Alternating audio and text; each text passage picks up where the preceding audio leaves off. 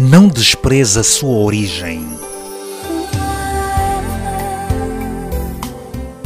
Nascemos em lugares humildes, depois crescemos distantes das nossas origens. Estudamos em estabelecimentos escolares de gabarito.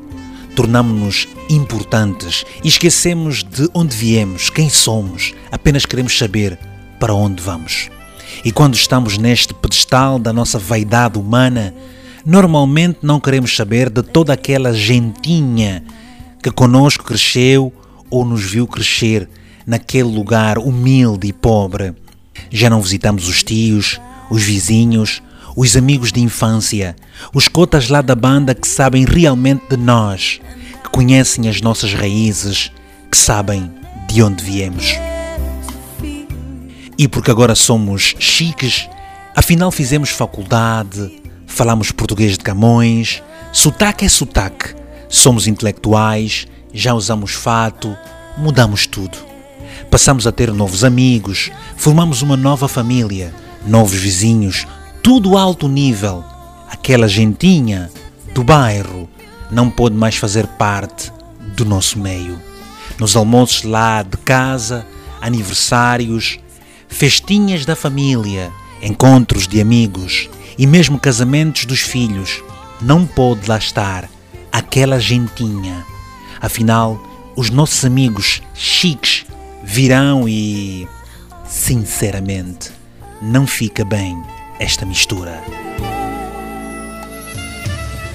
Bom, e lá vamos nós, como que eternos seres que nunca precisamos das origens, confiantes de que evoluímos, que fazemos parte de um mundo superior, tipo imortal, até que um dia o chique afinal morre.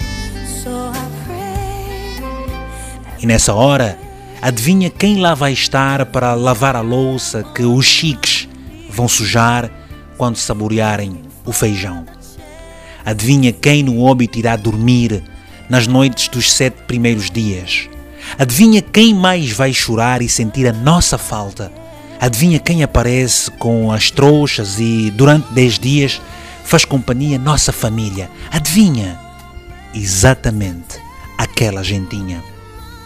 Aqueles que trocamos pelos nossos novos amigos, os tais, os chiques, os intelectuais, os tios que nunca mais visitamos, o amigo de infância que várias vezes não lhe atendemos as chamadas telefónicas, estes mesmos que não vestem as roupas de marca e não falam o português bonito de quem estamos habituados a ouvir, mas que nos amam incondicionalmente. Pois é, vivemos num mundo virtual que até parece verdadeiro, mas não é. O mundo real é o que nós abandonamos atrás de nós e que tudo fizemos para esquecer imbuídos de vergonha e ignorância.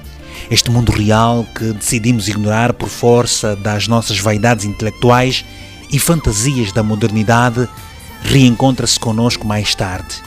E é ela quem nos prova o quanto estávamos iludidos e enganados. Pena que já estamos mortos. Não despreza a sua origem. Ela é a única parte da sua vida que é real. O resto é o mundo virtual. Assim pensei alto por Tomás Ferreira. Edição e voz de Vitor Argumentos.